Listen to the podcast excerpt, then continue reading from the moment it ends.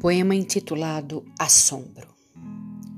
O rei saiu a passear e encontrou meu coração contemplativo, em estado de graça, boquiaberto, diante da grandeza da revelação, permeando as tragédias pessoais da humanidade em suas dores, suas perdas, profundas tristezas, seus horrores. O amor incondicional do Eterno escorre como um bálsamo, um alento, encharcando cada alma amortecida com doces cânticos de livramento.